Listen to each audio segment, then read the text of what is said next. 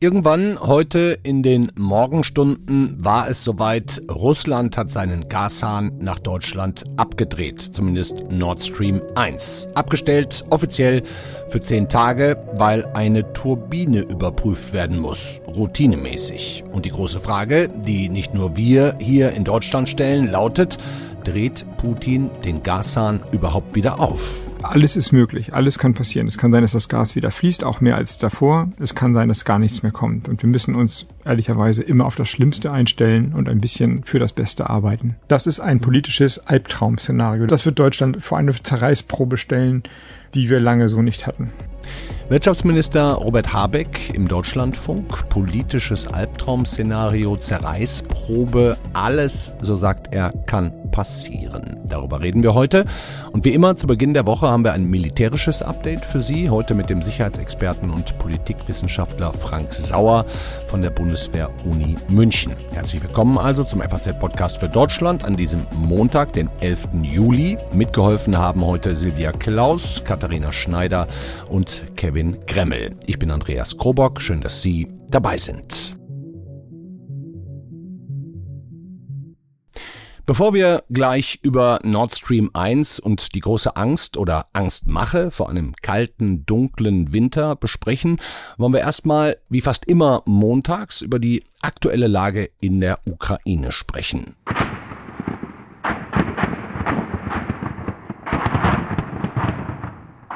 Die Kollegen des britischen Nachrichtensenders Sky News haben diese Aufnahmen, die Sie gehört haben, aus dem Donbass gesendet in den letzten Tagen. Das Stahlgewitter der Russen ist fast sekündlich zu hören. In Sloviansk wird, wie man hört, gerade mit am härtesten gekämpft. Viel fehlt allerdings nicht mehr. Und die Regionen Donetsk und Luhansk, der gesamte Donbass, ist unter russischer Kontrolle. Damit hätte Putin ein erklärtes militärisches Ziel erreicht. Und die große Frage ist, kann die Ukraine zurückschlagen, zurückerobern? Kann sich Zelenskys Armee nicht nur verteidigen, sondern auch verlorene Gebiete zurückholen? Letzte Woche war bei uns der Militäranalyst Carlo Masala zu Gast. Der glaubte nicht wirklich daran. Da muss man ganz einfach sagen, das, was bisher an Waffen geliefert wurde und was jetzt noch in den nächsten Wochen in die Ukraine kommen soll, das ist alles sehr effektiv. Das hilft der Ukraine aber dabei, die Russen auf Abstand zu halten die Russen auf Distanz zu halten, den Russen Schäden zuzufügen, aber es hilft ihnen nicht, Boden gut zu machen. Also es wird nichts geliefert, was die Ukrainer ermöglicht, in einer Gegenoffensive Territorium umfassend wieder zurückzuerlangen. Mhm, sagt Carlo Masala. Nun heißt es aber, Zelensky habe den Befehl zur Rückeroberung gegeben, zieht eine Million Soldaten im Südosten zusammen, ohne genau zu sagen wo, wäre ja auch kontraproduktiv. Aber es soll eine Großoffensive gestartet werden. Wie erfolgreich die sein kann, werden kann, fragen wir jetzt direkt nach, und zwar beim Sicherheitsexperten, Politikwissenschaftler und Podcaster, den Podcast Sicherheitshalber kennen Sie vielleicht, Frank Sauer von der Bundeswehr-Universität in München. Hallo, Herr Sauer. Hallo, grüße Sie. Danke für die Einladung. Sehr gerne. Herr Sauer, gehen Sie mit Masala Ihrem Prof-Kollegen oder haben Sie mehr Hoffnung auf ukrainische Rückeroberungen?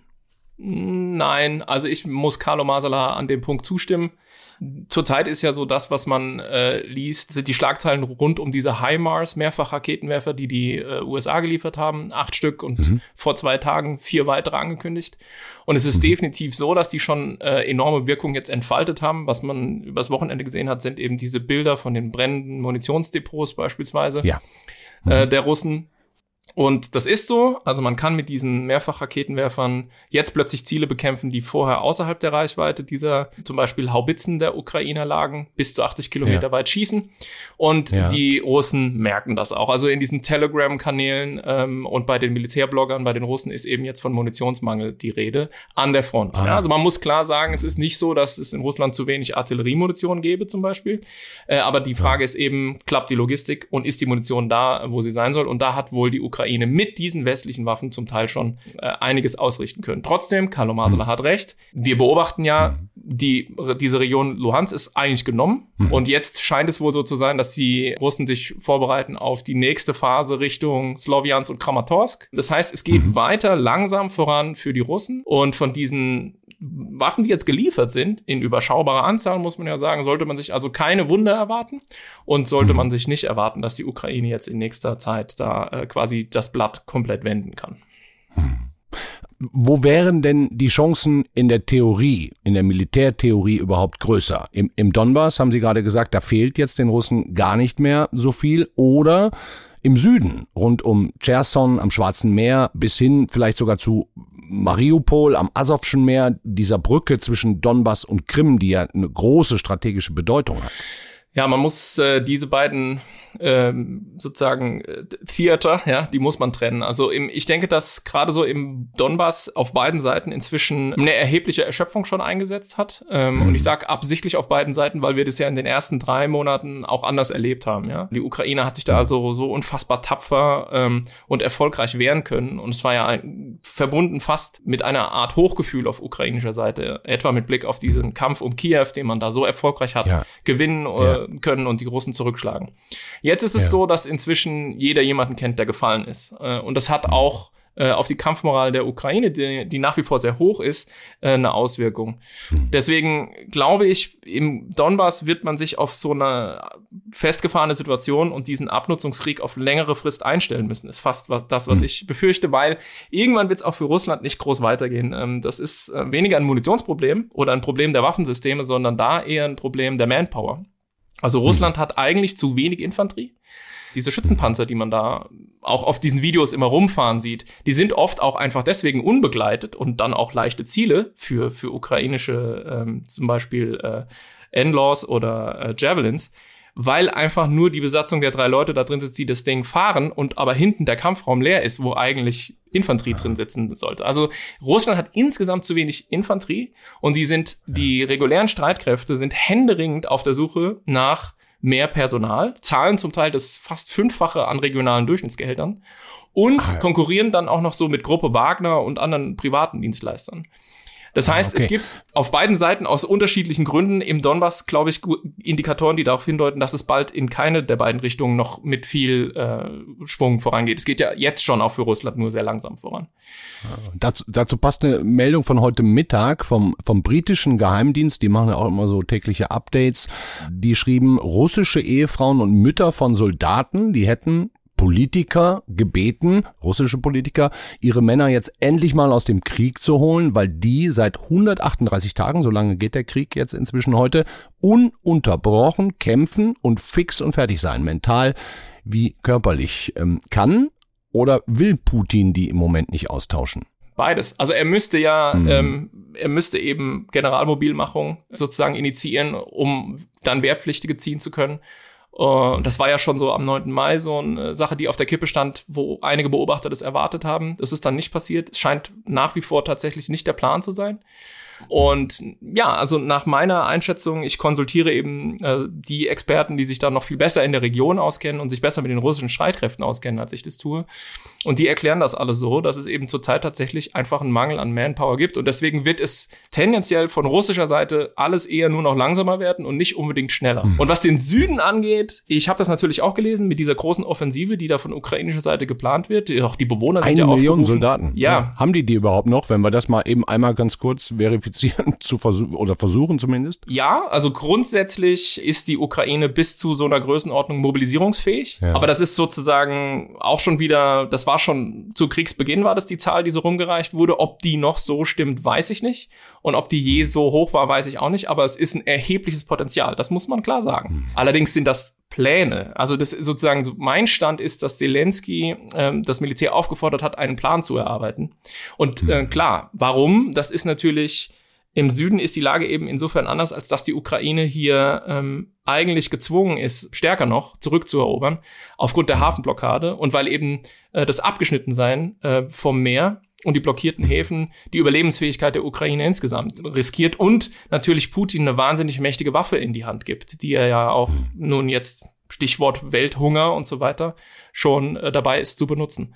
Ähm, und deswegen wird man das sehr genau beobachten müssen. Aber zum jetzigen Zeitpunkt heute ähm, kann ich da keine seriöse Einschätzung geben, wie das aussehen wird und was die Aussichten auf Erfolg sind. Zumal die Offensivwaffen ja jetzt auch nicht in großer Zahl vorhanden sind. Auf ukrainischer Seite. Richtig. Und jetzt gibt es natürlich in diesem ganzen Zusammenhang schon Diskussionen, ob man nicht diese Attackams ähm, Langstreckenraketen für, für diese Mars-Raketenwerfer auf US-Seite der Ukraine zur Verfügung stellt. Denn die haben dann so Reichweiten bis zu 300 Kilometern. Und da gibt es jetzt so Leute, die sagen, ja, wenn, wenn, wenn man das täte, dann könnte unter Umständen die Ukraine bis nach Sevastopol reichen und die äh, russische Marine also gezielt ähm, unter Druck setzen mit diesen Langstreckenwaffen. Also das sind so Ideen, die jetzt so rumgereicht werden. Ähm, da muss man auch natürlich vorsichtig sein. Wir haben ja bemerkt, auch die beiden Regierungen hat durchaus ein Auge auf mögliche Eskalationsrisiken und wünscht ja, sich offensichtlich ja. nicht, dass die Ukraine mit US-Waffen Ziele auf russischem Territorium angreift. Ja? ja? Also es gibt noch sehr vieles Schwierig. zu beobachten Patt. in nächster Zeit. Ja, aber bis es mhm. läuft vieles läuft auf ein Patt hinaus zum jetzigen Zeitpunkt. Mhm.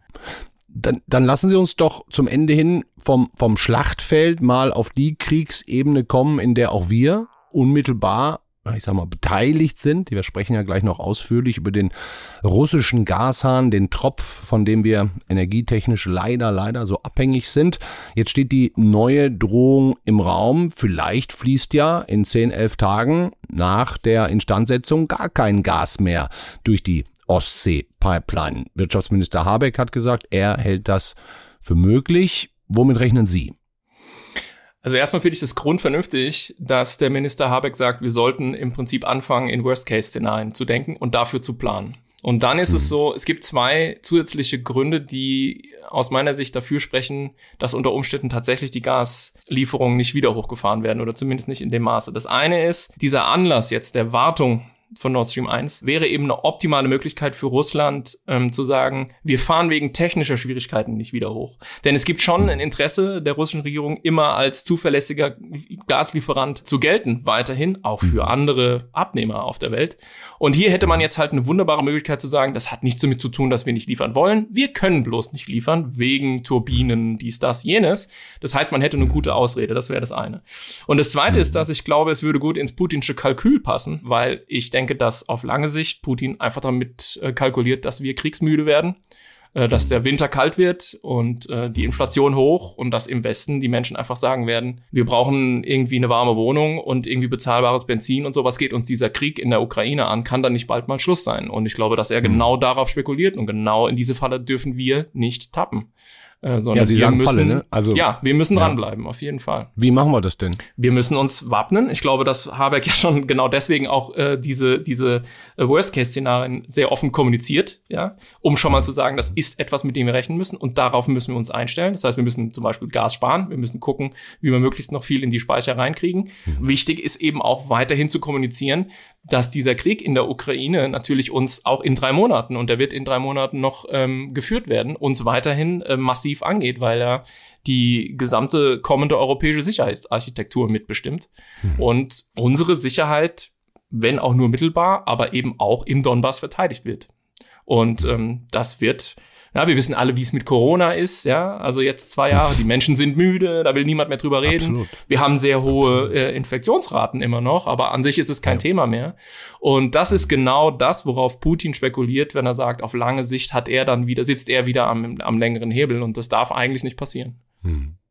Ja, wir werden das verfolgen in den nächsten Wochen, Monaten. Wer möchte, kann das auch bei Ihnen, da machen wir auch nochmal Werbung jetzt, in Ihrem eigenen Podcast tun. Der heißt, Herr Sauer, sicherheitshalber, sagen Sie uns noch kurz, wann immer der erscheint und wo man den hören kann. Genau, wir kommen ungefähr alle drei Wochen raus und ähm, den kann man überall hören, wo es Podcasts gibt, mhm. kostenfrei und ohne Werbung und ähm, genau mit sehr, sehr viel interessanten Themen und oft auch interessanten Gästen und ansonsten vier munteren Hosts, die da ähm, mhm. über alle möglichen sicherheitspolitischen Themen sprechen. Ich höre das gerne. Machen Sie damit weiter bitte und äh, ich hoffe, wir hören uns hier auch nochmal. Danke Ihnen fürs Gespräch.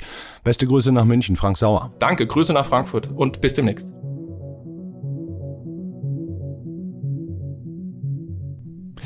Frank Sauer kann sich also sehr gut vorstellen, dass Nord Stream 1 für lange Zeit kein Gas mehr nach Deutschland und Europa bringt. Die frisch gebackene Vizepräsidentin der Bundesnetzagentur, Barbie Haller, die war vor ein paar Tagen bei meiner Kollegin Corinna Budras zu Gast und hielt da schon Habecks Albtraum-Szenario für realistisch und alle jetzt so dringenden Wartungsarbeiten für vorgeschoben. Wir sehen jetzt bei der Reduzierung der Mengen auf der Nord Stream 1 ja schon, dass es begründet wird mit einem Turbinenausfall und einer Wartung einer Turbine in Kanada.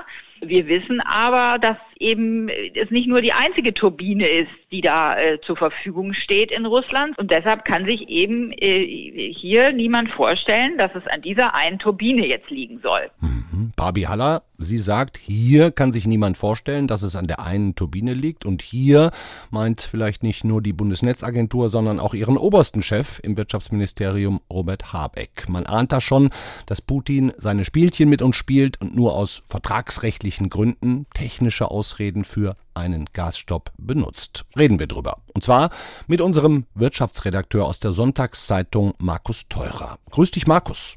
Hallo, grüß dich, Andreas. Ja, dass diese russische Turbine jetzt in Kanada gewartet, gecheckt wird, steht fest. Trotz der Sanktionen gegen Russland, weswegen jetzt eine Sondergenehmigung nötig war, hat alles funktioniert. Und die große Frage bleibt aber weiterhin, was passiert am 22. Juli, wenn die Wartungsarbeiten offiziell beendet sind? Hast du schon eine Antwort oder eine Vermutung, neue Hinweise?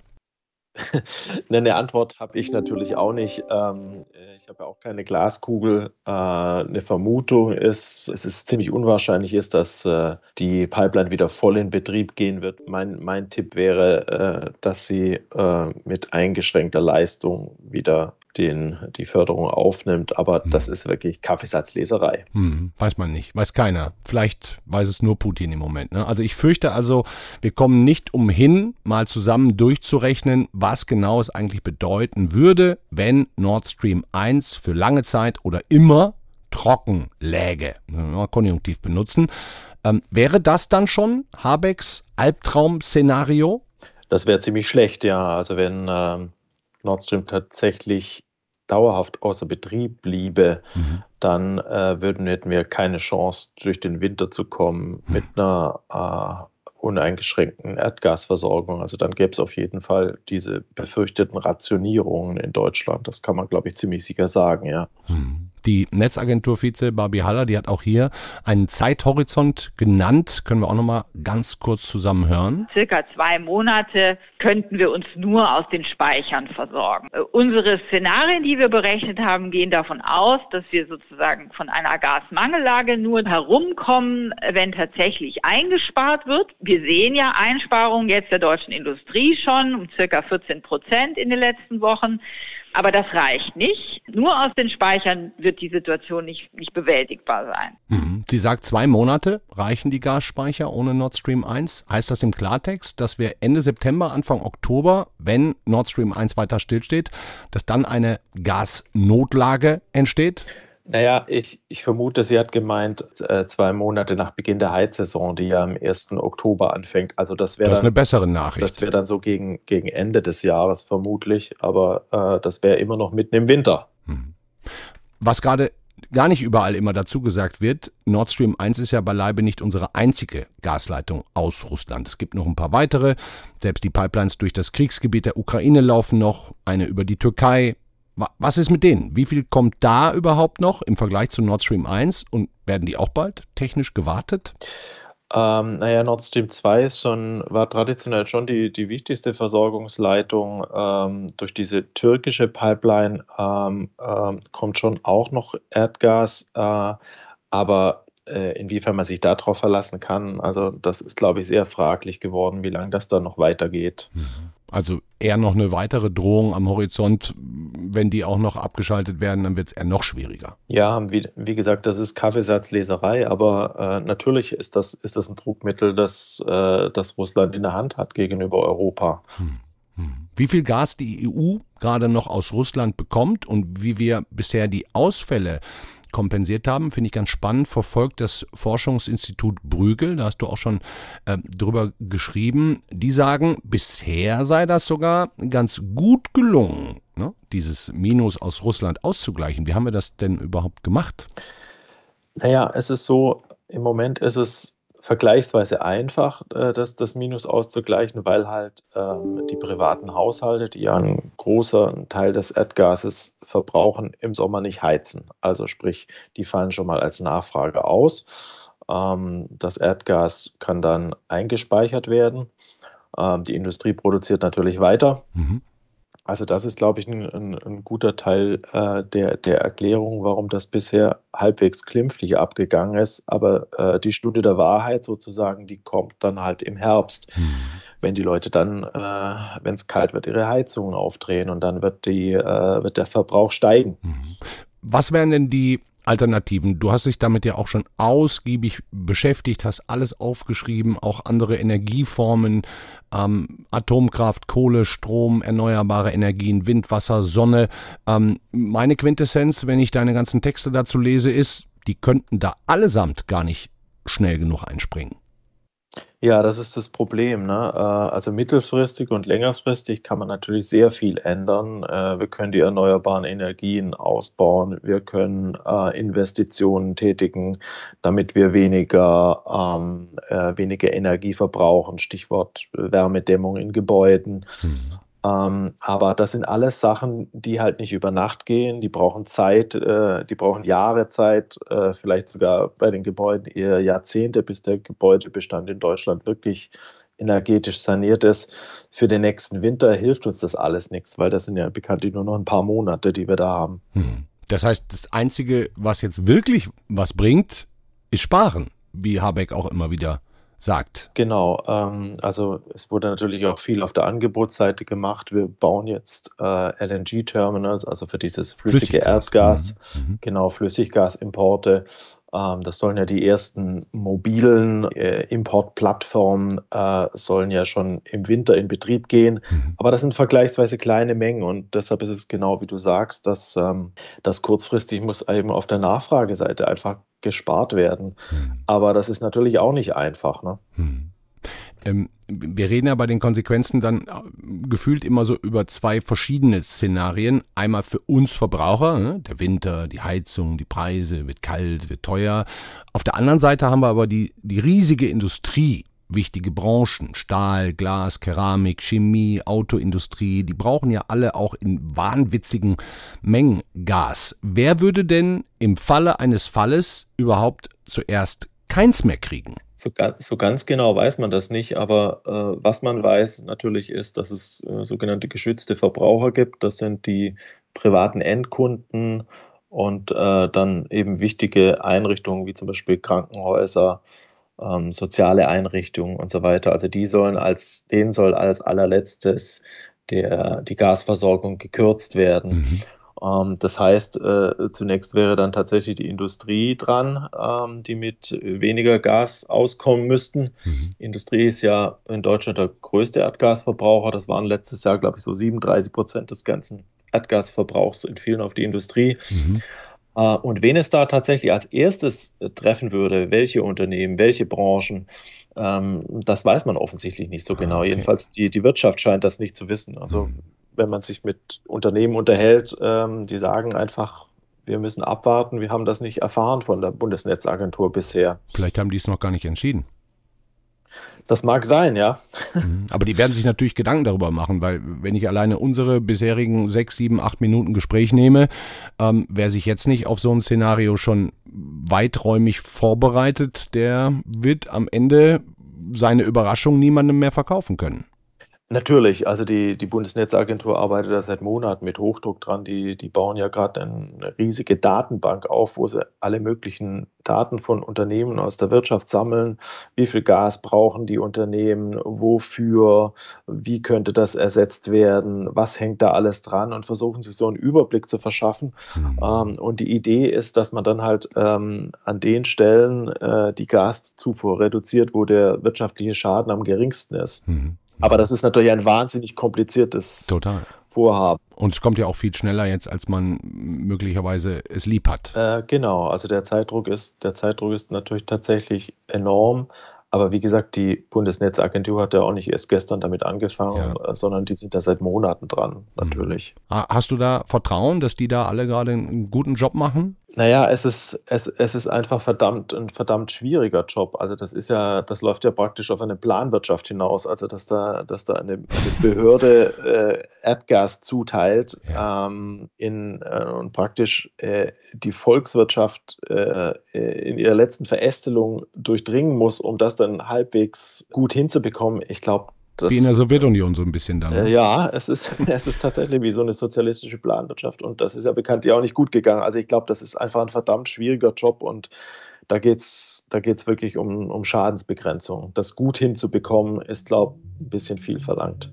Markus Teurer, ich danke dir recht herzlich. Die besten Grüße. Das Thema bleibt. Dankeschön.